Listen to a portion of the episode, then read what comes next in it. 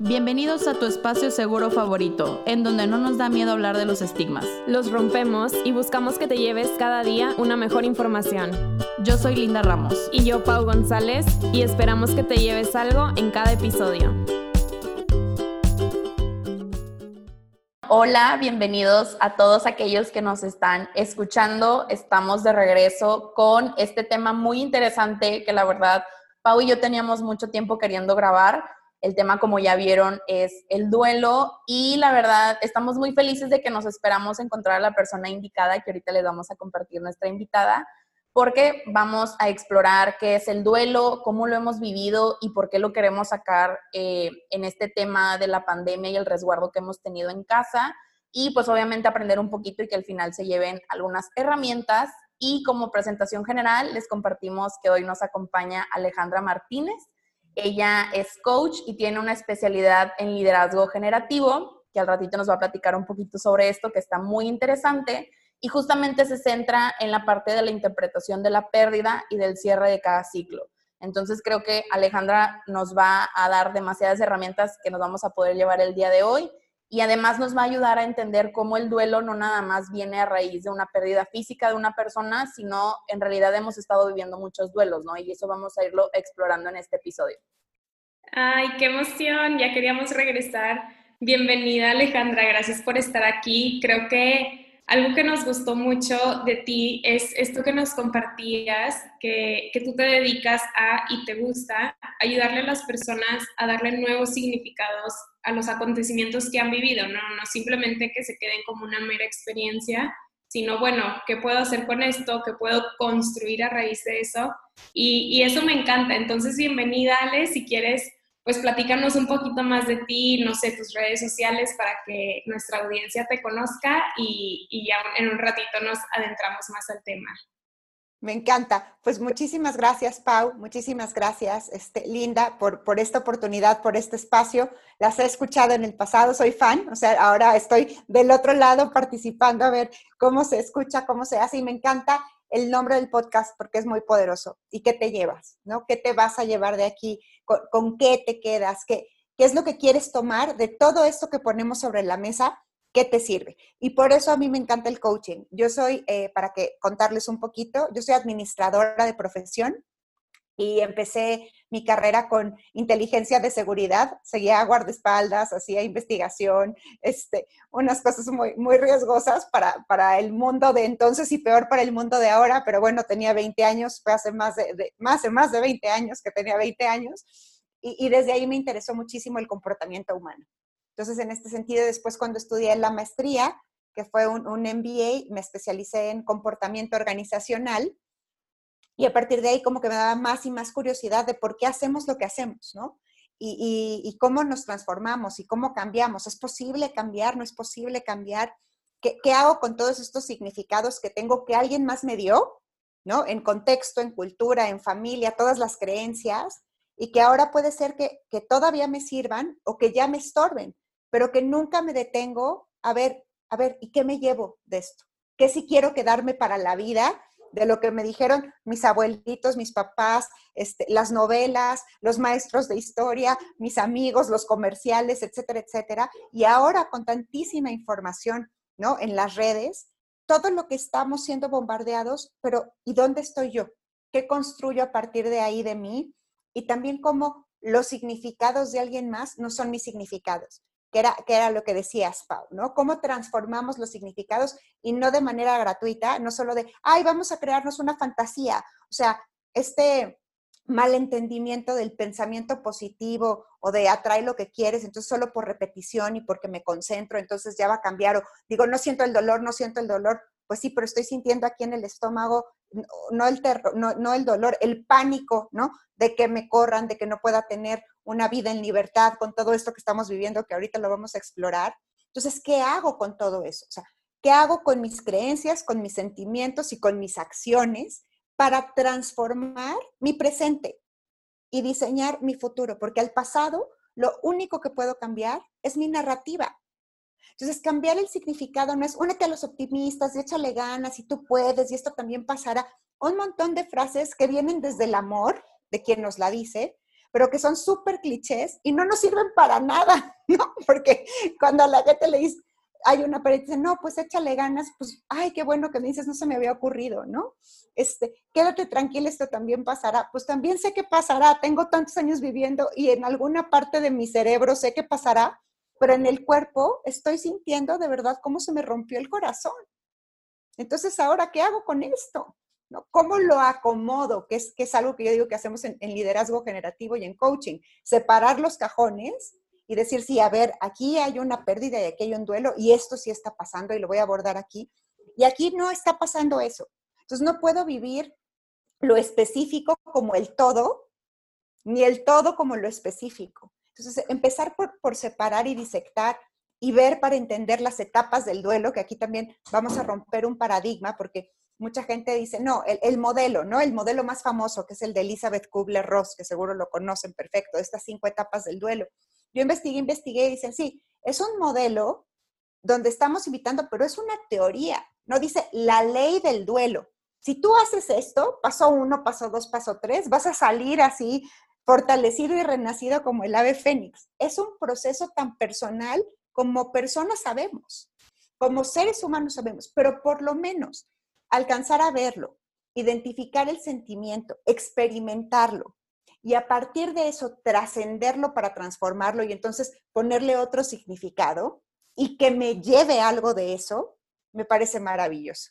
Entonces, no me canso de darles las gracias por poder abrir este espacio para abrir esto, porque muchas veces hemos hablado como, no, el aprendizaje y qué siento y cómo está y qué significa este, la pandemia, pero ¿y cuándo hablamos de las pérdidas? Aunque no hayamos perdido a nadie físicamente, aunque nadie se haya muerto, qué miedos alrededor y qué pérdidas se, han existido, como la pérdida de la libertad, ¿no? La pérdida del contacto, donde somos seres de contacto y ahora tenemos prohibido tener contacto, ¿sí? La, pérdida de la estabilidad, que aunque a veces puede ser como una fantasía, porque siempre hay incertidumbre, ahora es como claro para todos. La pérdida del trabajo, la pérdida de un estilo de vida, aunque no pierdas necesariamente lo económico, que muchas personas sí lo hemos perdido, no se ha disminuido de alguna manera.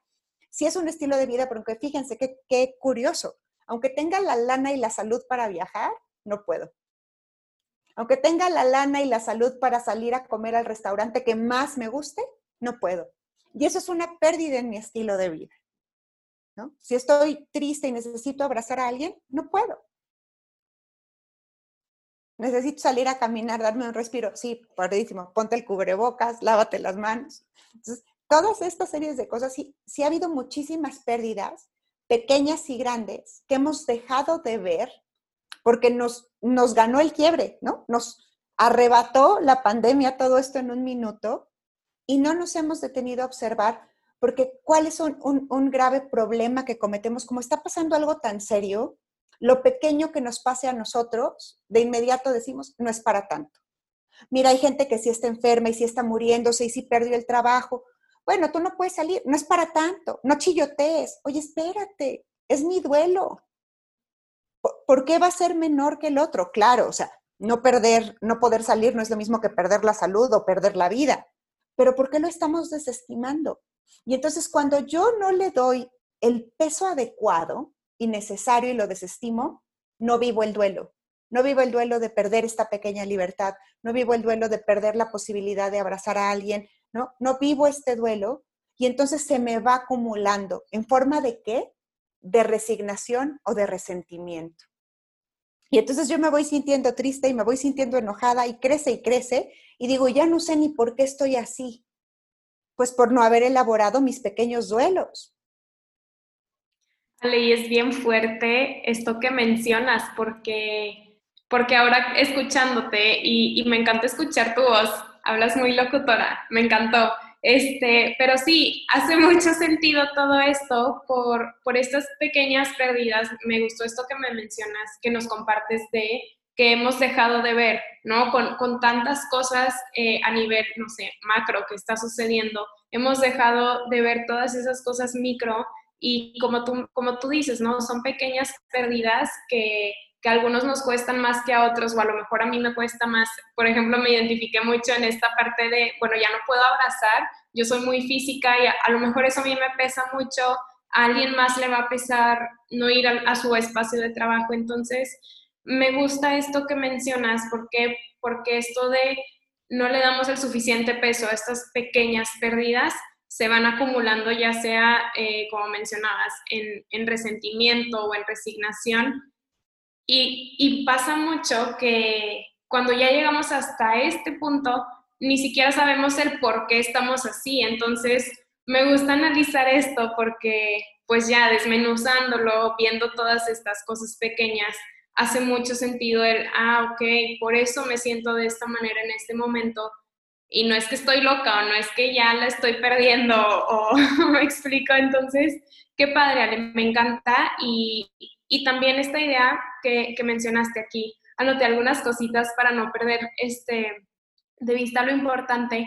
Esto que mencionabas de cambiar los significados no quiere decir irnos a un extremo optimista o ideal que podría resultar fantasioso, exacto, sino vámonos a la realidad y, qué puedo hacer en este momento para ir poco a poco dándole cierto sentido, como tú dices, a mi presente y a mi futuro, porque pues el pasado ya, ya sucedió y ya ocurrió y ya lo viví, pero ¿qué puedo hacer con eso para, pues sí, sentirme un poquito más tranquilo, un poquito eh, más estable, como, como bien dices, me encantan todas estas ideas. Eh, y sí, justamente, pues nos estábamos preguntando cómo, no sé, cómo pudieras definir el duelo o, a qué definición pudiéramos llegar. Yo alguna vez leí que, como tú decías, no solo implica la pérdida de una persona o quizás de un trabajo, sino también de ideas que tenemos. Y yo cuando leí eso dije, wow, pues tiene toda la razón y el sentido del mundo, pero nadie habla de eso, entonces, pues no sé, platícanos un poquito tú qué piensas y, para poco a poco irlo uniendo a, esto que estamos viviendo todos como, pues como humanidad, ahora sí nos tocó a todos parejo. Sí, me, encanta, Pau, lo, lo, que dices. Y fíjate, aunque nos toque parejo, no nos toca parejo, porque el mismo fenómeno lo experimentamos de manera diferente. Entonces, decir, no es que mira, hoy que todos estamos pasando por lo mismo, no, no estamos pasando por lo mismo, aunque tengamos el mismo contexto, nuestras interpretaciones, nuestros significados y nuestros filtros de creencia hacen una realidad distinta para cada quien. Y eso tiene que ver con la pérdida de las ideas, ¿no? Mucha hoy está sufriendo una pérdida de identidad porque creyeron que eran infalibles o valientes o capaces en cualquier momento y al ver lo que está pasando dicen, Dios, o sea, yo, yo creí que era más valiente, yo creí que era más fuerte, o al revés, oye, yo creí que era súper temerosa y resulta que he salido para adelante con lo que nunca me había esperado y entonces mi identidad de ser una damisela en apuros, ¿dónde quedó? O sea, aunque sea para algo que nos funcione mejor para la vida, digo, esa es mi identidad, la perdí, ¿quién soy yo? Y entonces, entonces nos trae a todo este espacio de reflexión y me encanta empezar con los significados. Entonces, aunque lo relevante es que nosotros le pongamos nuestro propio significado generativo, vamos a ver qué dice la RAE ¿vale? ¿Y cuál es la etimología de duelo? Para poder desde ahí explicarlo y, tener un poquito más de ingredientes o de herramientas para decir, fantástico, Linda, Pau, Ale, estoy, mi significado de duelo a partir de ahora es este, ¿vale? ¿Les gusta la idea? Súper. Entonces, fíjense, la RAE habla como en dos sentidos. Dice que duelo primero es el combate o pelea entre dos a consecuencia de un reto o un desafío cuando se retaban a duelo, ¿no? Dos caballeros por la princesa, por el amor de alguien, por un territorio. Entonces, esa es la primera definición, la que tiene que ver con un enfrentamiento entre dos personas, que ahorita vamos a ver cómo se integra este nuevo significado. Y la segunda definición dice que es dolor, lástima, aflicción o sentimiento. Son demostraciones para manifestar el sentimiento que tengo por la muerte de alguien. El luto pero como vemos aquí, aunque este modelo del duelo que vamos a abordar un poquito más adelante, que no, bueno, surge de estas definiciones, pero no tiene que ver con ellas porque surge mucho después, es este, que no solo tiene que ver con la muerte física. Hay muchas cosas que mueren. Las pérdidas son pequeñas muertes. Los cierres de ciclo Los términos de relaciones son pequeñas muertes. Y ahorita también vamos a explorar eso. Entonces, estos dos significados vienen de dos etimologías distintas. Fíjense, la primera viene de duelum, que viene de bellicum, que quiere decir guerra. Y esa tenía un significado. Y la siguiente viene de dolus, que quiere decir dolor. Y parece que no tienen nada que ver, pero cuando, cuando las integramos desde este eh, generativo, significativo, desde el lenguaje generativo y significativo, vemos como si estamos viviendo un combate interno con nosotros mismos. En el duelo hay un combate interno de lo que está pasando contra lo que a mí me gustaría que pasara, ¿no? Oye, yo no quiero dejar de ir a la oficina, pérdida súper importante, como decías. Oye, a mí ir a mi espacio de oficina, poder ver a mis compañeros, o sea, está padrísimo que aquí los ven Zoom, pero, pero saber cómo están, poder conversar, pararnos por un café, toda esta parte que da para satisfacer nuestra necesidad de redes, súper importante, ¿no? De comunicación, de comprensión. Entonces, sí vemos como duelo por una parte, sí es una batalla, estamos librando una batalla interna y una batalla con la realidad. Yo no quiero que esto pase. Yo no quiero perder la salud, yo no quiero que esta persona se muera, no, yo no quiero perder mi trabajo, yo no quiero perder mi libertad, pero eso está sucediendo. Entonces, en ese sentido hay una batalla. Y después, como no puedo librar esa batalla o pierdo esa batalla, ¿cuándo pierdo esa batalla? Pues cuando sí me enfermo o cuando sí alguien se muerto, entonces siento dolor. Entonces es completamente consistente este significado con esta etimología. Estoy en una lucha contra lo que me gustaría y lo que es. Y encima, cuando se aparece la pérdida, siento dolor. Y aparece una nueva lucha. ¿Por qué? Porque esto que está pasando, no quiero que esté pasando. Y ahí es donde vemos las diferentes etapas del duelo que efectivamente Elizabeth Kubler-Ross las identifica con pacientes terminales, pero que cuando las vemos, y, y, ahorita vamos a hacer un ejercicio de que cada quien piense en lo más pequeño, entre comillas, que ha perdido en este momento, y cómo ha navegado algunas de estas emociones. ¿Sí? Cuatro de las etapas son emociones y una solo es una acción. ¿Sí? Las cinco son acciones, pero solo cuatro son emociones. Pero estas emociones nos despiertan otras emociones. Y por lo menos poder verlo, lo que nos permite es decir, claro, yo había desestimado que estoy triste por no ver a mis compañeros de trabajo y como todo el mundo me dice, ay, qué boba, pero pues está el Zoom y, este, y hay tanto que agradecer y todo como que los que somos privilegiados de tener esta oportunidad de tener casa, comida, seguir conectados con tecnología, es como si tuviéramos prohibido el derecho al sufrimiento o a la tristeza. Y entonces poder identificar que sí es cierto que yo necesito elaborar un duelo, fundamental para entonces pararme mejor en la vida, porque si no, sigo combatiendo con la pata rota. O sea, e, el duelo es parte de mi reconstrucción personal y además algo bien importante, no es un momento, es un proceso. Porque mucha gente también dice, ah, el duelo, ya lo reconocí, échame los pasos. Paso uno, paso dos, paso tres, check, check, check, ya acabó, aceptación, lo que sí. No, espérate, Puede ser que vuelvas sobre los mismos pasos, otra vez algo se vuelve a presentar, te acuerdas de otra cosa, te vuelve a doler igual, porque en el duelo lo que atendemos no es la pérdida de lo que tuvimos, sino la posibilidad de futuro. Eso es lo que nos duele. Las memorias ya son nuestras. El pasado es nuestro. En nuestra narrativa, en nuestra memoria, en los cuentos que nos contamos, en los que nos dejaron, todo eso ya es mío. ¿Qué es lo que estoy perdiendo? la posibilidad de futuro.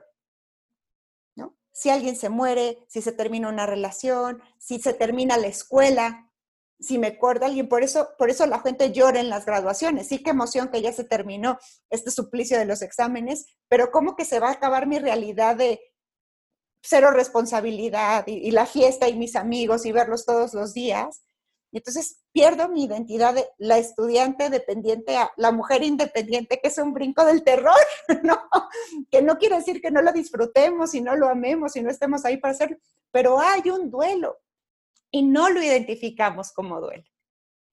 No, sé si quiera Linda o Pau decir algo antes de, seguir ahora sí ya con, con, las precisiones del proceso. Ay, Ale, sí, eh, me encanta escucharte yo también empecé a tomar notas, creo que me estoy llevando demasiado porque justamente creo que le estoy dando una nueva interpretación, ¿no? Creo que eh, en la universidad te enseñan este modelo de las etapas y justamente algo que dijiste al inicio sobre que es el mismo fenómeno, pero lo experimentamos diferente, es algo que se me quedó muy marcado porque pasa, ¿no? Pasa que, que llega una persona, consulta y es como, bueno, quiero vivir el duelo, ¿qué procede? O inclusive amistades, ¿no? Que, que lo platican y es de que, bueno, pues ya sé que es un proceso de duelo, pero es muy importante esto, ¿no? O sea, para todas las personas que nos escuchan, saber que cada quien va a vivir lo diferente y que no te tienes que ir en un orden porque primero vas a vivir esto y luego aquello, porque nada está escrito al final, ¿no? Digo, existe muchísima teoría dentro de todo esto que hemos estudiado, pero al final, pues cada persona es un mundo y y creo que esto también se aborda en la parte de lo que estamos viviendo con todo esto de la pandemia y la cuarentena,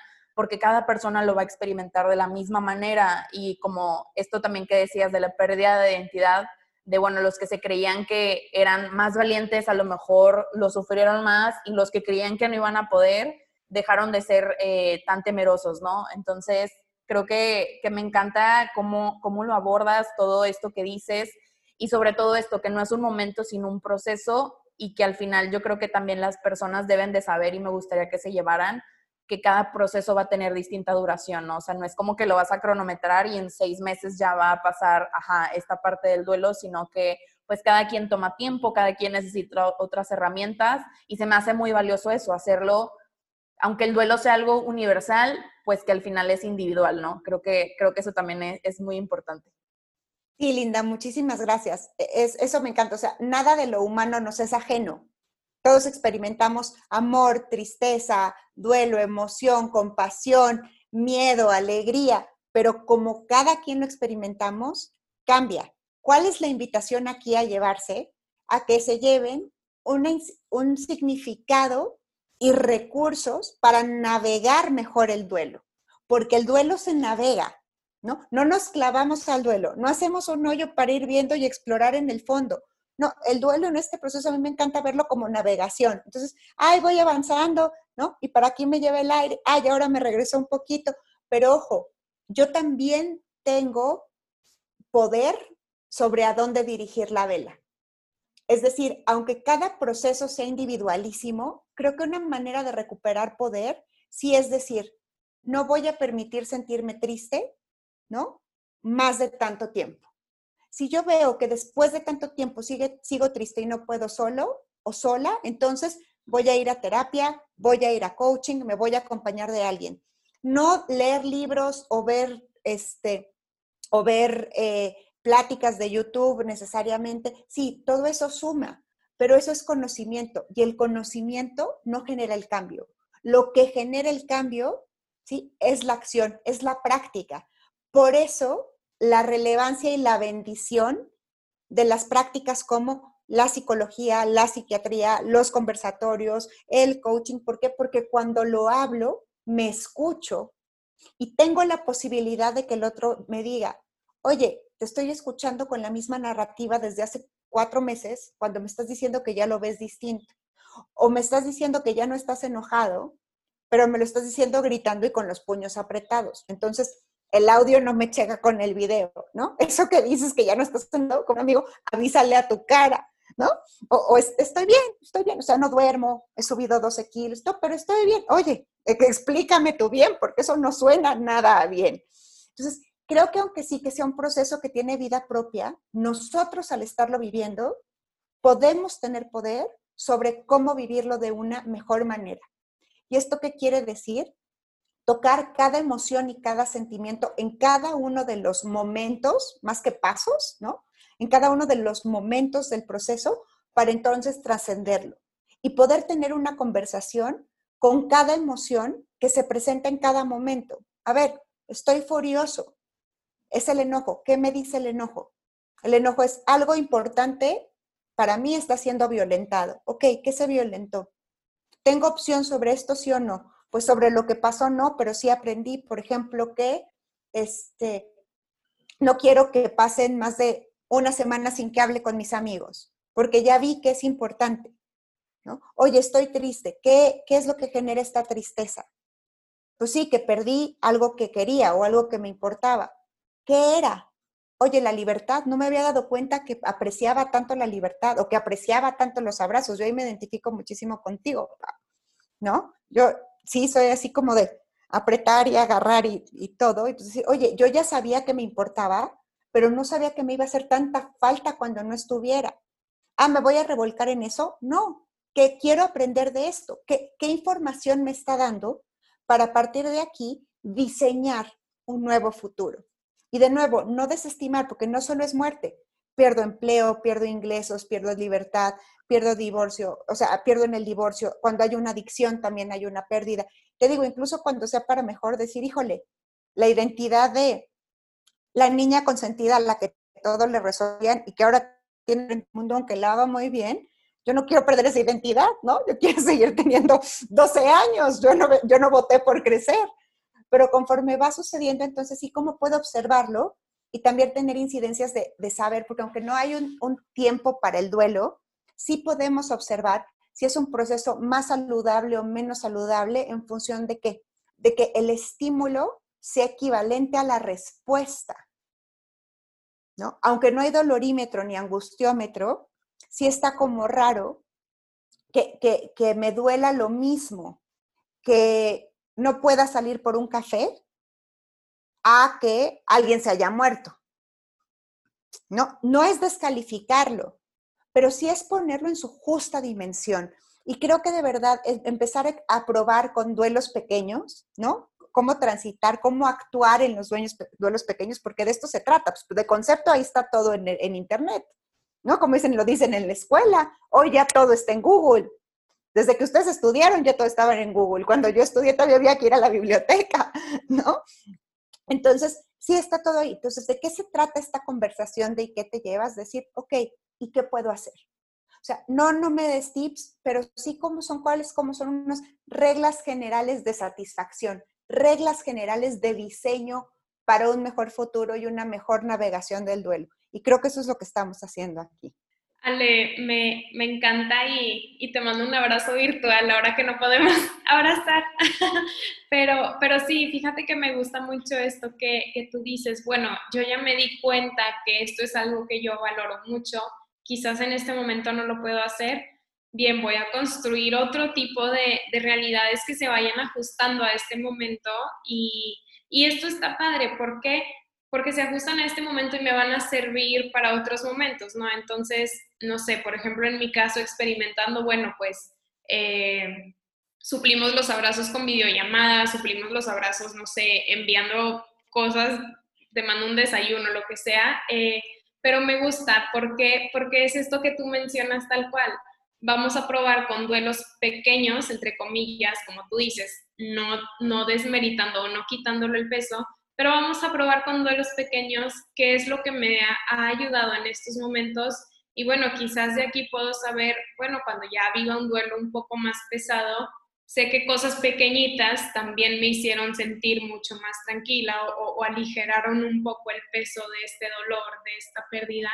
Y bueno, las voy a poner en práctica que, pues sí, como tú dices, es lo más valioso que, que nos podemos llevar a lo largo de nuestras experiencias y de esta forma no quedan, como tú bien lo mencionas, en el pasado o, son experiencias estáticas, sino van trascendiendo nuestras vidas. Y, creo que esto es algo muy importante y, me, hizo mucho ruido esto que tú mencionas de pues del estímulo y que sea un poco proporcional a, la respuesta, porque creo que eso es lo que nos puede llegar también a confundir. Eh, pues sí, como ya lo platicamos, de a ver, ¿por qué me está doliendo tanto no ver a mis amigos si no es como que se están muriendo? Simplemente no los estoy viendo. Entonces, el saber esto te da tranquilidad de, ah, ok, entonces es un duelo, si es normal que sienta este dolor, esta nostalgia, esta tristeza.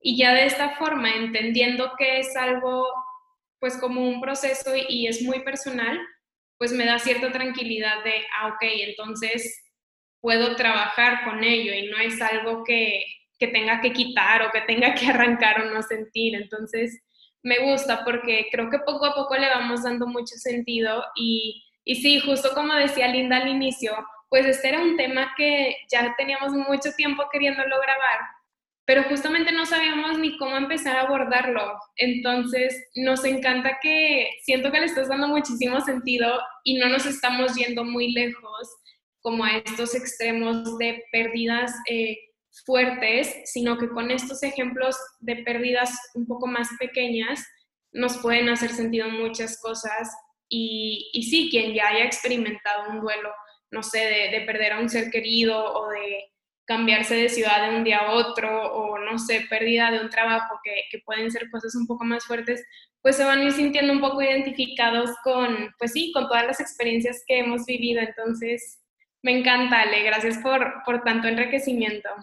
Sí, me, de verdad me está encantando, Ale, y justamente creo que me hizo mucha conexión también de, de depende en qué etapa de la vida estemos, ¿no? O sea, como decías, bueno, el duelo de que me estoy graduando, o en mi caso me hizo mucho clic que yo viví dos duelos de la pérdida de mis abuelos, pero hace años, y ni siquiera recuerdo el decirte, ah, bueno, primero viví esto y luego aquello, ¿no? Pero ahora que lo abordo a cosas más como el graduarme, yo me gradué ya hace un año, ahora sí, estoy cumpliendo el año de graduarme y hace sentido como todas estas emociones que me llegaron y justamente esa transición de la estudiante dependiente a pues ya ahora sí busca tu independencia, eh, aborda esta etapa laboral, pero luego topas con esto de, bueno, pues, por ejemplo, a nosotras nos pasó que ya entrando en el tema de cómo hemos vivido este resguardo, que justamente estábamos hablándolo en el minisodio que, grabamos hace unos días, que bueno, nosotros estábamos empezando apenas eh, nuestra consulta mm,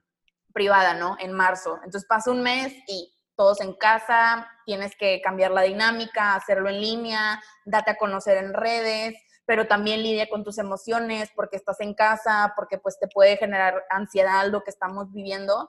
Entonces, creo que el verlo de esta manera y de que es un proceso que estamos viviendo ayuda a normalizarlo y ayuda a saber que está bien sentir, que está bien entrar en pánico de repente, pero de repente otra vez estar bien, ¿no? Porque es como esta montaña rusa de emociones que nadie había experimentado, que creo que es volver a traerlo a la realidad y que también puede pasar con el duelo. Había personas que nunca habían perdido nada y de repente los encierran y acostumbrados, no sé, por ejemplo, también mi papá, él por trabajo viajaba mucho y de la nada quédate más de tres meses en la misma ciudad, es como, ah, caray, o sea, a mí, o sea, nunca me habían privado de estas cosas, ¿qué está sucediendo? Entonces, me hace mucho sentido y, creo que es algo que también va a beneficiar mucho a las personas que lo están escuchando, porque es algo que al final sigue estando presente, ¿no? Y no sabemos cuánto tiempo más va a estar. Sí, estamos como tratando de adaptarnos. Aquí en, el caso acá en Monterrey, para los que no saben, Ale está en Ciudad de México. Eh, acá en Monterrey, pues como que han ido avanzando más las cosas, obviamente con sus debidas consecuencias, pero pues es de todos modos adaptarte a una nueva normalidad. Y en Ciudad de México tengo entendido que que todavía siguen como apenas eh, avanzando un poquito. Entonces sí, siento que, que, no importa en qué etapa de la pandemia o en qué etapa de la vida estés, pues siempre va a cambiar y como decías tú, al final va a depender de, de tu interpretación, ¿no? Así es, Linda, así es, Pau. No solo de tu interpretación, sino también de los recursos y el músculo que tengas para abordarlo. O sea, son las tres cosas. Y esto es muy valioso porque tú dices, a lo mejor hay gente que no había perdido nada. Todos hemos perdido algo, Linda. La diferencia es que no siempre hemos puesto atención. Entonces, solo siento el dolor, solo siento el enojo, ¿no? Solo siento la negación y ya lo que pase y lo que sea, porque también hay esta, esta contraposición muy loquísima, o sea, nadie dice que actuemos de manera cuerda, ¿no? Para empezar como seres humanos, de, no, es que estoy sintiendo mucha tristeza o mucho enojo, pero no debería sentirme tan así porque pues de nuevo nadie se está muriendo o de todas maneras mis abuelos ya están mejor y entonces no, y entonces como me estoy sintiendo, como estoy sintiendo, encima me enojo conmigo por estar pasando el duelo, ¿no? O sea, ya está suficientemente de la fregada todo lo que está, ¿no? Siento tristeza, negación, enojo, ira, negocio, regreso, voy, ahí va este, el barquito andando y encima estoy enojado conmigo por sentirme como me siento. Nos tranquilizamos todos, ¿no? Nos ponemos unos lentecitos de compasión y observo cómo está. Siempre hemos perdido algo siempre, como te digo, todos hemos sufrido fines de ciclo. ¿Por qué? Porque hemos crecido, nada más por eso. Como yo les digo a mis clientes, si alguien fue adolescente, ya pasó por una crisis antes del COVID. Olvídense, no importa que no le dijeran así, que quisieran cambiarlo, todos ya lo hemos vivido. La diferencia es que ahora se magnifica porque ahora todos lo vemos, ¿no? O porque, claro, hay mayor número de muertes, mayor número de información, más cosas que pasan. La realidad se transforma. Ver a todo mundo así con cubrebocas y disfrazado como astronautas y es como de, ¿a qué hora empezó esta película del terror, no? Entonces, todas estas cosas van teniendo un impacto en cómo lo vivo. Entonces, creo que validar mi emoción, ¿no? Reconocer el duelo, legitimar mi pérdida, legitimarla, no importa si fue una pérdida chiquita o grande, ¿no? No es una pluma, es la pluma que a ti te importaba porque con esa firmaste tu título, sí, pero era una Vic que importaba. Bueno, en mi significado importaba. Entonces, no me voy a tirar al drama por mi pluma Vic, pero dame tantito chance de pasar lo que estoy pasando. Y, y, cuando yo le digo, dame tantito chance, me lo digo a mí misma, ¿no? Ya después se los diré o no a otros, pero creo que primero el chance nos lo, nos lo damos unos. Entonces, ¿quieren que exploremos los momentos para que vaya viendo dónde está y cómo, cómo se ven o qué dicen? ¿Qué, qué, quieren que hagamos? Sí, Ale, nos encantaría que nos explicaras estas etapas y me gustaba esto que decías sobre cómo algunas involucran las emociones y cómo la gente lo puede identificar y nada más como agregando, me encantó esto de que siempre hemos perdido algo. Creo que, que es como volverlo a retomar, que sí, tiene razón.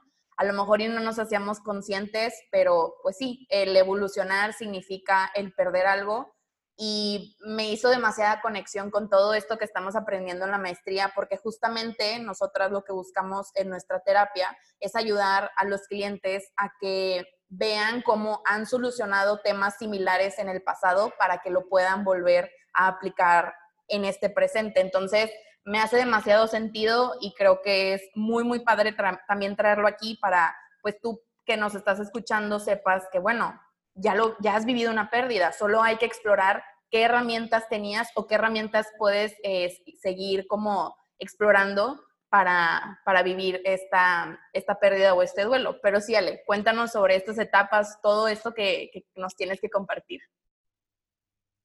Bueno, el modelo no es mío, como ya les dije, me encantaría, es de Elizabeth Kubler-Ross, pero la interpretación sí es, ¿no? Aquí la vamos construyendo todos. Y me encantó lo que dijiste, Lynn, y por eso yo insisto, todos hemos tenido pérdidas y seguimos aquí. ¿Eso qué quiere decir? Que de alguna manera las transitamos. Probablemente, si hoy seguimos resignados o resentidos, hay un duelo sin elaborar. Hay un duelo que no he vivido y sigue ahí presente haciéndome ruido. Oye, ¿por qué me sigue doliendo la uña del pie si yo ya estoy súper fit y estoy así, ¿no? Iron Man y todo. Pues porque traes una uña enterrada. Entonces, no importa que de todo lo demás esté súper fit, el colesterol, ¿no? La grasa, el músculo y todo. Si traes una uña enterrada que se te infectó, te va a seguir doliendo, aunque sea chiquitito. Entonces, una buena manera primero para identificar si no he elaborado un duelo es observar mis emociones. Mis emociones son un semáforo, son un termómetro. Si yo observo que en algún espacio de mi vida tengo resignación o resentimiento, muy probablemente hay un duelo sin elaborar. Entonces, esa es la primera invitación, ¿no? Si, si ya pasó y no me doy cuenta. Si ya estoy pasando el duelo ahorita, ahorita mismo ya perdí algo, como si me doy cuenta de, pues sí, perdí mi libertad de salir, perdí mi libertad de abrazar, perdí mi libertad de viajar, ¿no? De comer, de pasar tiempo, ¿no? Incluso mi libertad de intimidad, porque ahora todos en la casa, pues, ¿a, dónde les digo? Los encierro en el baño, en lo que yo, ¿no? Este, ando así en traje de baño por la casa porque así andaba cuando estaba sola, o cómo le hacemos, ¿no? Entonces, sí hay una serie de cosas que hemos perdido, pero es cierto, si yo identifico que también he perdido cosas en el pasado, lo hago una cosa de habilidad portátil. Si yo ya lo transité, seguro que puedo volverlo a hacer. ¿Cuál es la diferencia? Que ahora quién con qué y con qué te quedas, ¿no? Y qué te llevas, es, mira, que hay más recursos para llevarte. Entonces, ahora que sí estás observando un duelo en vivo, ya no es el recuerdo, ¿cómo lo transitamos mejor? Entonces, les voy a platicar como los cinco momentos del duelo. Los decimos como momentos y no como pasos o como etapas, porque cada uno se presenta en momentos diferentes. Y les voy a decir cuáles son emociones y qué emociones se pueden presentar en uno, aunque no es emoción en sí, y las acciones que podemos tomar en cada uno. ¿no? Entonces, primero, ¿cómo me doy cuenta que hay un duelo no elaborado en el pasado? Hay resignación o resentimiento.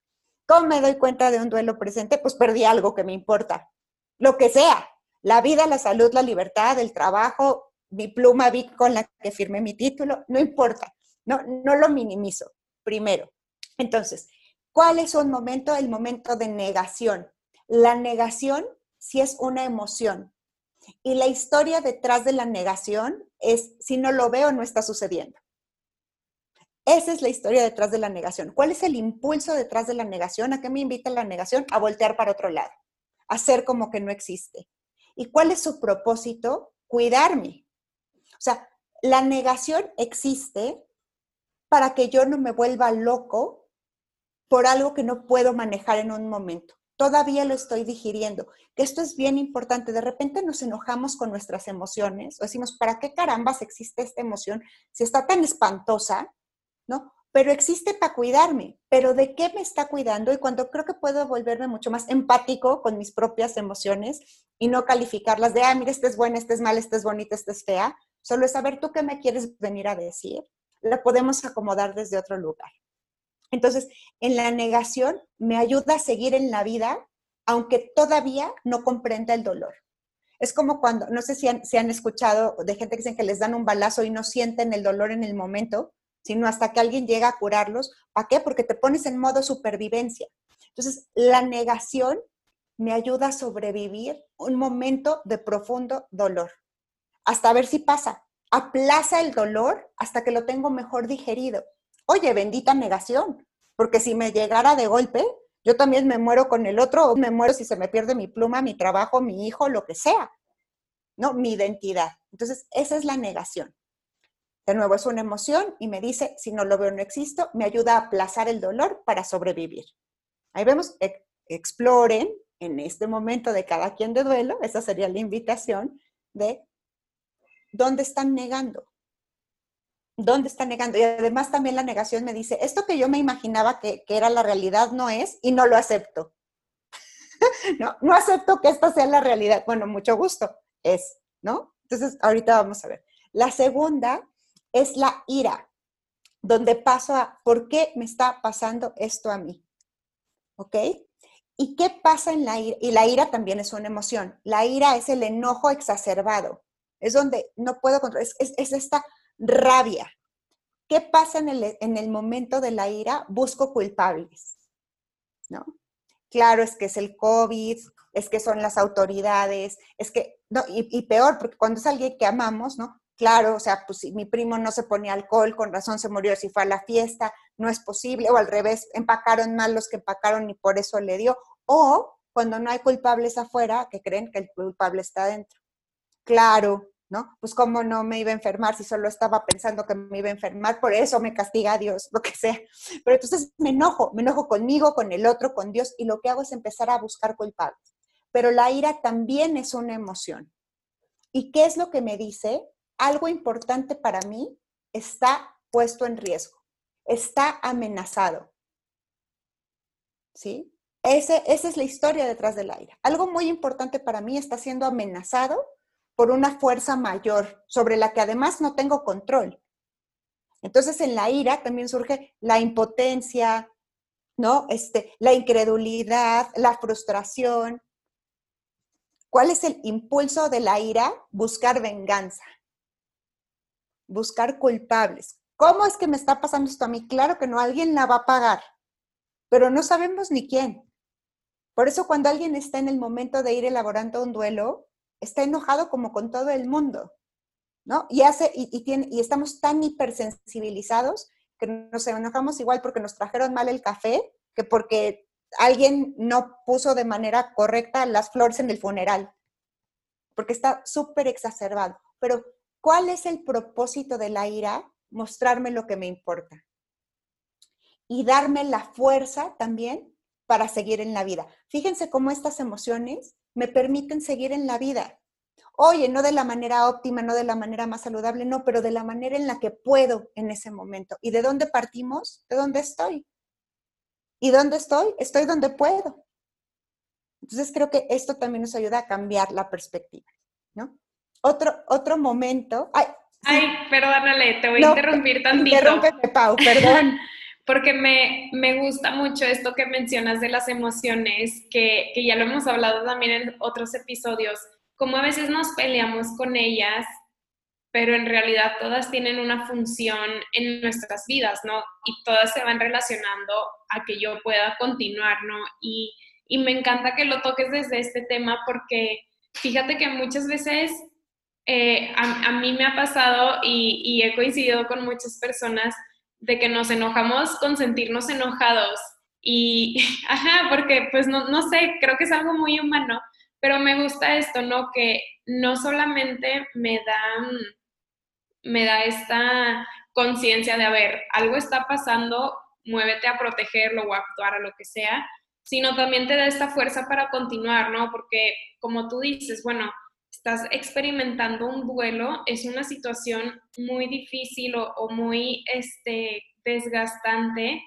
Qué bonito que haya una emoción que a pesar de que estemos en nuestro peor momento, bueno, te trate de impulsar y continúa y sigue adelante. Y creo que esto es lo, lo pues lo extraño, ¿no? Lo, lo mágico de, de las emociones, de que, bueno, por un lado son confusas, pero por el otro lado sé que tienen que estar ahí y, y como tú lo dices, a lo mejor no funcionas de, de, la mejor manera que te gustaría, pero sí de la mejor manera que tu mente y tus emociones te lo permiten. Entonces, no sé, me encanta que, que, que des esta explicación y, y, pues nada, ahora sí te, te cedo otra vez la palabra para que continuemos con estos momentos del duelo.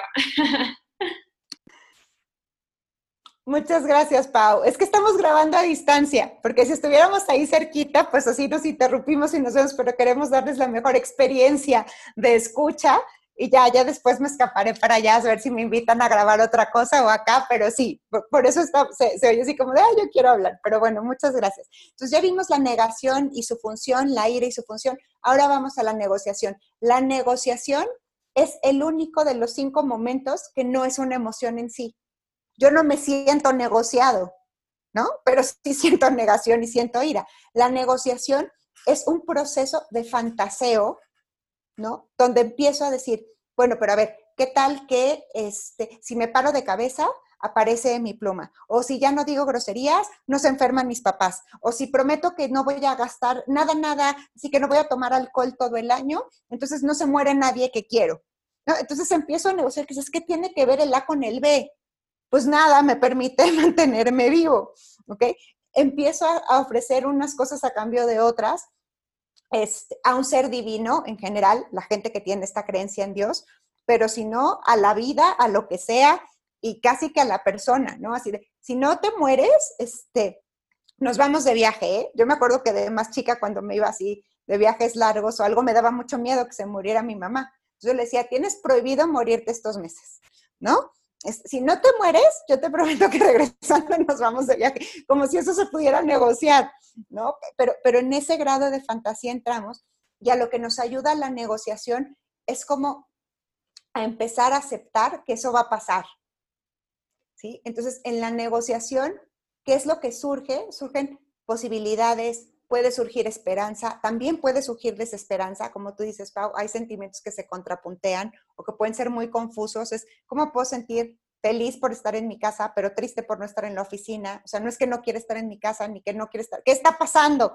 ¿No? Claro, va, vamos viviendo todas estas emociones y a veces las vivimos muy combinadas o matizadas, ¿no? Yo puedo tener una, un, un enojo triste o un enojo impotente o un enojo con esperanza y sigue siendo el enojo, pero estos matices lo transforman. Entonces, la negociación es la única que es solo una acción, no es una emoción, pero sí emula emociones y empieza a creer a crear posibilidades de futuro. ¿Por qué? Porque cuando yo empiezo a negociar, empiezo a ver que esa es la realidad, ¿ok? El otro momento del duelo es la depresión. Ojo, esta no es depresión clínica, no es como la depresión que ustedes diagnostican, donde mandan a alguien con un psiquiatra o le dan un, un tratamiento en particular. Esta es la depresión como esta tristeza exacerbada, profunda, ¿no? Es una sensación de vacío, de aislamiento. Es, es digamos, es una depresión eh, como de, de profunda tristeza, pero que es dinámica, porque cuando la gente está deprimida clínicamente, y ustedes lo saben, está deprimida y ya, y no puede sentir otra cosa que no sea depresión. Cuando es depresión del duelo, De repente estás muy triste y de repente te ríes y, dices, ¿por qué me estoy riendo si estoy muy triste? Digo, yo he ido a varios funerales donde el, deudo, ¿no? Los deudos que se quedan, empiezan a contar chistes y hablar del otro, y entonces esto como que nos recuerda y dices, ¿qué, ¿qué, está pasando? Como, ¿por qué si estamos tan tristes estamos contando chistes? Bueno, porque es parte también de la supervivencia y un poquito de la negación y la negociación y empieza a aparecer aceptación. Y, y, pueden ser como momentos hechos una bolita de colores donde todos existen al mismo tiempo, ¿no? Y entonces estoy enojado, pero y acepto un rato y luego lo niego y luego negocio y luego regreso, ¿no? Y, es este baile y esta navegación donde voy acomodando las cosas. Entonces, esta depresión es esta tristeza profunda, que de nuevo no es clínica, que a lo que me indica es algo muy importante para mí, algo que amaba, que valoraba, lo perdí irremediablemente. Mi identidad, mi salud, aunque sea de manera momentánea, lo perdí irremediablemente en este momento. Y eso, ¿cuál es el impulso? El impulso de la tristeza es el luto, es vivir esta parte de resguardo y reconstruirme desde el interior. La tristeza por eso busca soledad. Cuando la gente quiere seguir rodeado, lo que se está resistiendo es experimentar este regalo de la tristeza, donde en silencio, como la semillita ¿no? de, de la tierra, va creciendo y va buscando y va todo, y el ruido me distrae sigo un poquito en negación. Cuando llega la depresión, busco esta parte del aislamiento y bien importante dejar a la gente vivirla y vivirlo nosotros, porque a muchos les o nos da miedo decir como sola, no, yo sola no paso esto, pero ni loca. No, a ver, no tienes que estar completamente aislada, pero sí en este momento de silencio y de intimidad, para honrar eso que se perdió y experimentar el luto. ¿no? El luto es cuando acepto por fin, por fin veo que algo se perdió. El luto es parte del duelo. ¿Y dónde está ese regalo? En la etapa de la depresión. Lynn, ¿querías decir algo fue mi imaginación? No, ok. Y la otra, el, otro momento, que este sí, este sí viene al final, final, ¿eh? Este es el único que sí está, que sí ocupa el orden final, aunque los demás aparezcan en diferentes momentos, la aceptación. Donde la aceptación también es una emoción. ¿Que qué dice la aceptación? Esto es lo que es, aunque no me guste, no lo apoye y no lo apruebe. Es. Esa es la historia detrás de la aceptación. ¿Cuál es el propósito? Alinear mis expectativas con la realidad. ¿Sí? ¿Y cuál es el impulso? Diseñar un nuevo futuro. Lo que decíamos, ¿qué mecanismos de sustitución empiezo a poner porque cuando hay aceptación, yo reconozco que ese vacío existe, que ahí se va a quedar y que ahora en mi vida tengo que diseñar una nueva vida con ese huequito. Oye, ya no están papá o mamá, o ya no están los abuelos, o ya no están mis amigos, o ya no está mi ciudad. Pues sí, sí voy a tener ese huequito. Pero ¿cómo diseño alrededor de ese huequito para volver a la vida y poder vivir la vida con esa pérdida como un recuerdo que atesoro, que amo, del cual aprendí y que siempre se va a quedar conmigo, pero aceptando que la posibilidad de futuro con eso ya no existe. Entonces, esto es a lo que nos invitan estos diferentes momentos. Ojo, tampoco es que todo mundo viva los cinco. Hay algunas personas que solo viven dos, ¿no? Pasan de la ira a la aceptación. Yo que lo he experimentado, es poco común. Sí puedo identificar como los cinco en un momento, aunque sea, es, muy curioso porque a mí, por ejemplo, cuando se me ha perdido una cartera o algo por el estilo, ¿no? Empezó, no, no, no, no, no, no puede ser, no se me puede haber perdido, ¿no? ¿Cómo no? Qué estúpida, si se me perdió, estoy furiosa, no es posible. Bueno, a ver, amarro a San Ramón, Dios, si de rezo tres padres nuestros aparece la cartera, bueno, ya no apareció, ay, qué triste, porque era una cartera que querían mucho, pero bueno, está bien ya no está esa cartera, lo voy a acomodar, lo pongo en otro lugar. Y aunque sea algo muy chiquitito, en una hora podemos vivir todo el proceso del duelo, ¿no? O en unos meses, si es algo mucho más relevante para mí. Y además, cuando son duelos acumulados. El tema es que en este momento estamos viviendo muchísimas pérdidas de manera simultánea. Entonces, ¿por qué duelo empiezo? ¿No?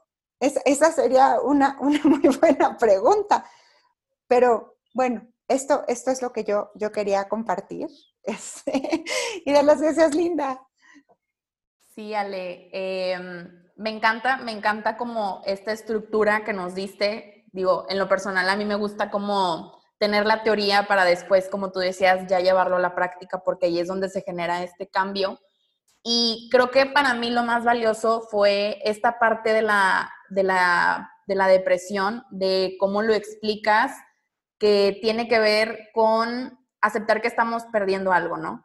Y también con cómo tenemos que permitirnos estar viviéndolo para volver a reconstruir nuestro interior creo que me hace demasiado clic y tiene mucho que ver con esto que también decía Pau. Nosotros siempre invitamos a las personas que nos siguen y nos escuchan que más que ver las emociones como negativas o positivas, sino verlas como placenteras y displacenteras. Obviamente a nadie le gusta sentir una tristeza profunda, pero eso no significa que la tristeza es algo negativo, al contrario, nos está ayudando a acercarnos a lo mejor más a este proceso de la aceptación o nos está sanando desde adentro. Creo que también otra frase que, una vez vi que Pau compartió y me encanta, que es del escritor Elvira Sastre, que tiene que ver con que a veces lloramos para no ahogarnos. Entonces creo que esto como que con esa frase lo, lo conecto, ¿no? Con, pues sí, a veces necesitamos encontrar ese espacio para poder sacar todo eso que nos estaba hundiendo y como tú dices, seguir redirigiendo mi vela en esta navegación que es el duelo para pues llegar a esta aceptación que como nos dejaste muy claro, pues siempre se va a quedar al final. Y pues obviamente también como esta parte de que estamos viviendo muchos duelos y por dónde empezar, ¿no? Entonces yo creo que lo primero es invitar a las personas a que exploren esas emociones. Creo que a mí me gustaría que eso también las personas se llevaran, porque pues sí, es muy diferente como estar escuchando y llevarlo como a las notas y demás, pero pues realmente cuestionarnos qué es lo que estamos sintiendo en este, en este momento y pues también a lo mejor estar conscientes que puede que estemos como cayendo en un ciclo, que justamente era algo que Pau hablaba en el minisodio, eh, como que ella ya se dio cuenta del ciclo en el que está dentro de esta cuarentena, de sus emociones, entonces a lo mejor eso también nos puede ayudar a ubicarnos qué es lo que estamos viviendo y como darnos una señal como por dónde empezar, ¿no? Como que, que empiezo a explorar primero, qué es la emoción que primero me brinca para para empezar a dirigir esa vela eh, en, este, en este proceso. Ay, sí, Lynn, muchas gracias. Me gusta, yo sé que coincidimos en esto de las emociones, las, las he escuchado y lo compartimos profundamente desde el significado.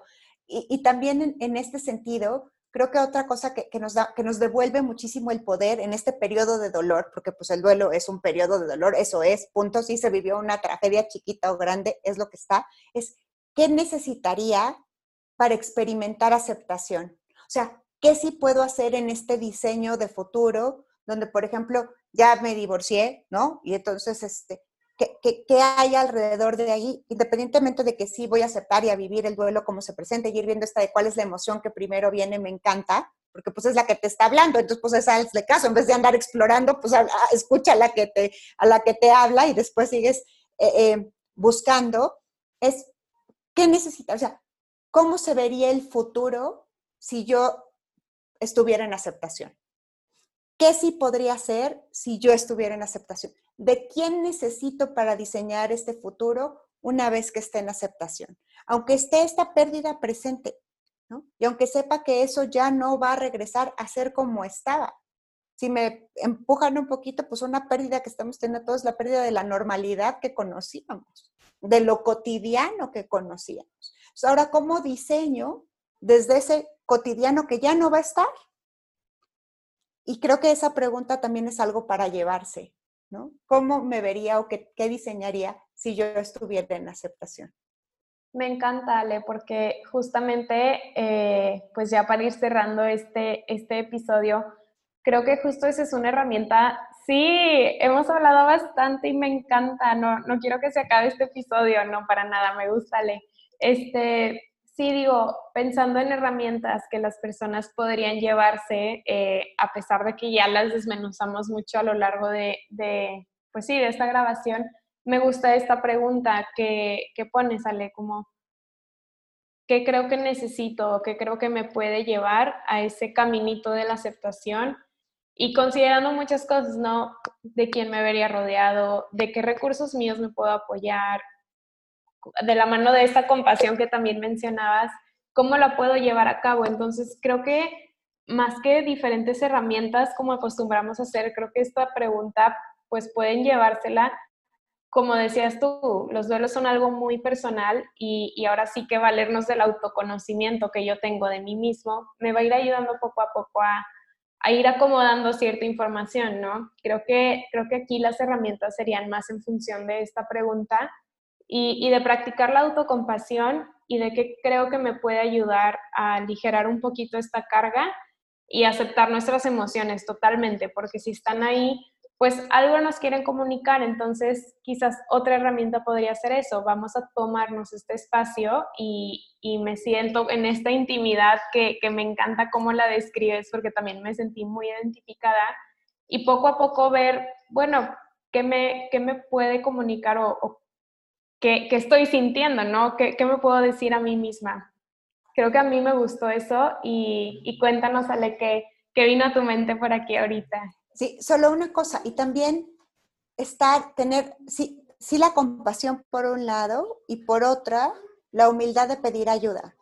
Creo que muchas veces, sí, si se me perdió la cartera con este, este, digamos, micro recetita, puedo elaborar muy bien el duelo. Pero si me peleé con mi mejor amiga y ya nunca jamás vamos a volver a hablar o a estar, ¿Qué necesito para elaborar el duelo que claramente no voy a poder sola? Y por eso están todos estos profesionales como ustedes, ¿no? Y como yo también, en estos procesos de conversación donde vamos creando el, el mundo, ¿no? Entonces, pedir ayuda creo que también es algo para llevarse de este momento. ¿Y ya? No sé, ya tampoco quiero despedirme, pero ya pasó una hora y sus capítulos son más cortos. Me siento como la alumna rebelde.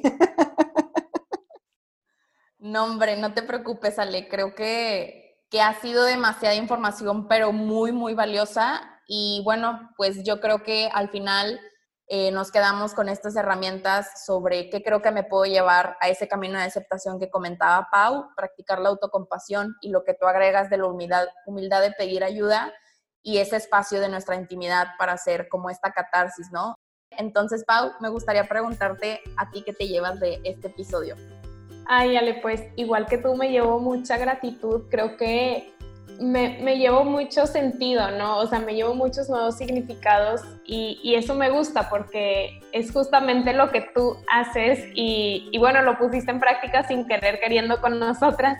Entonces, yo me llevo mucho esto, ¿no? Estos nuevos significados, el recordar esta parte de las emociones, pero a pesar de que, según yo, ya, ya lo tenía muy bien entendido, me gusta ver todavía muchísimos más significados que nos pueden llevar las emociones, ¿no? Como, como a mí esto del enojo me llamó mucha la atención de, pues sí, sí es cierto, o sea, te enoja porque hay algo que, no se requiere cierta justicia, pero también es el, ese es el enojo que te va a impulsar a continuar. Entonces, como todas y cada una de, estos momentos, como tú dices, de un duelo, que a lo mejor no los experimentas todos o a lo mejor sí, y a lo mejor al mismo tiempo, eh, hacen mucho sentido a pesar de generarnos confusión.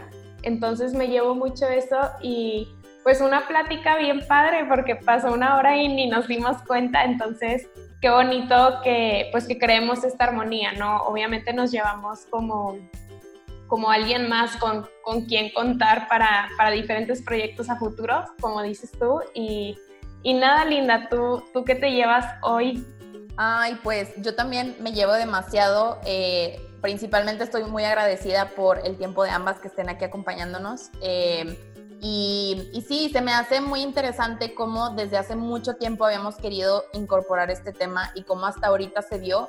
Y creo que llega en el mejor momento, tanto para entender los duelos de el proceso que vivimos a lo largo de nuestras vidas, como para entender lo que nos está sucediendo ahorita. Creo que a mí me cayeron muchos 20 sobre a lo mejor emociones que estoy tratando de, evadir porque yo en lo personal no he llegado a la aceptación de este, de, pues sí, de este momento que estamos viviendo todos, ¿no? Creo que, que cada quien lo está viviendo diferente, pero en mi caso creo que todavía necesito tiempo para procesarlo y aceptar las emociones porque pues es muy fácil estar aquí hablándolo, pero pues todos saben que al final nos gusta como mostrar esa vulnerabilidad que tenemos y en mi caso es eso, ¿no? O sea, como a mí todavía me cuesta llegar a esa aceptación y se vale, se vale porque pues cada quien está navegando a su manera y a su tiempo. Y pues sí, creo que me llevo el recordatorio de que las emociones están ahí por algo y no hay que verlas como algo negativo, sino verlas hacia dónde nos están señalando que debemos de seguir avanzando.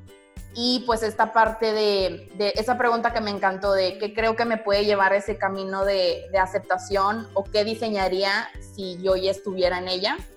Entonces, me encantó, Ale. Muchísimas gracias por tu tiempo. Y ahora sí, te doy la palabra para que nos compartas qué te llevas y para que las personas sepan cómo encontrarte en redes sociales. Ay, muchas gracias. Pues sí, me llevo una satisfacción inmensa. De verdad, así, más que satisfacción, sí puedo decir que lo que estoy experimentando es placer, un profundo placer ¿no? De, conversar con dos mujeres no solo preciosas, sino inteligentísimas y, con esta apertura de corazón para venir y ponerse y decir, Ale, ¿qué onda? ¿Hablamos de esto? ¿Cómo lo hablamos? ¿Cómo nos sirve?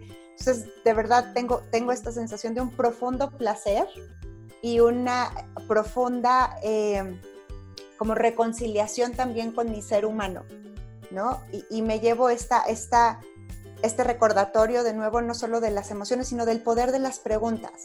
No, no cómo salgo de aquí, no cómo dejo de sentir tristeza, no cómo evito el duelo, sino qué sería capaz de diseñar si yo estuviera en aceptación. ¿Qué otros recursos necesito para llegar ahí? Y, claro que mientras los platico, ustedes también me, escucho a mí y, lo traigo al mundo. Entonces, este, pues, pues eso me llevo, un, un profundo placer y además un montón de nuevas posibilidades, ¿no? Creo que esta, esta conexión y llegar a todas las personas a las que ustedes llegan, incluso aunque no fuera un podcast y fuera una conversación chiquita, ya tener, o privada, llevarnos esto al mundo, creo que hace la diferencia para el mundo, porque estoy convencida de que ni los libros, ni la terapia, ni el coaching transforman el mundo, pero sí transforman a las personas que vamos a cambiar el mundo. Entonces, en ese sentido, eh, pues así, placer y, gratitud y, mucha emoción con muchas posibilidades. Eso me llevo y bueno, voy a hacer mi comercial. Síganme en Instagram como arroba ale.mcastillo. Tengo un canal de YouTube donde hablé un poquito del duelo, pero pues no es tan entretenido como en la conversación y, con esta profundidad. Fue más así una embarradita por encima, pero hay un montón de otros de otros eh, temas. Y en, eh, bueno, Facebook, YouTube, Instagram, ahí es donde estoy principalmente y profundamente agradecida y con muchas ganas de, hablar de más temas con ustedes. Entonces, este, dispuesta también. Muchas, muchas gracias. Ay, pues muchísimas gracias Ale y muchísimos, muchísimas gracias a todos los que están aquí escuchándonos. Ya saben que a nosotras nos encuentran como arroba y que te llevas en todas las redes sociales. Y bueno, también aprovechando nuestro comercial, pues saben que contamos con nuestro espacio seguro como arroba tu espacio seguro, seguro MTY, donde ya estamos brindando atención psicológica. Entonces, pues ya saben, por ahí nos pueden buscar y también encuentran nuestras redes personales. Y pues no sé si quieras agregar, Pau, algo o ya para despedirnos. Ay, pues nada, Ale, muchas gracias eh, por todo, todo lo que aportaste el día de hoy. Creo que, como tú dices, poco a poco vamos a ir cambiando pues nuestra forma de ver las cosas y, de esa forma podemos ir cambiando poquito a poquito el mundo. Entonces, pues nada, gracias a todos los que estuvieron aquí, gracias a ti por tu disposición, Ale, y pues al ratito encontrarán en las redes toda la información que dijimos aquí en, en este episodio. Les mandamos un abrazo virtual a todos, síganse cuidando y nada, nos vemos en el siguiente episodio. Bye. Bye bye.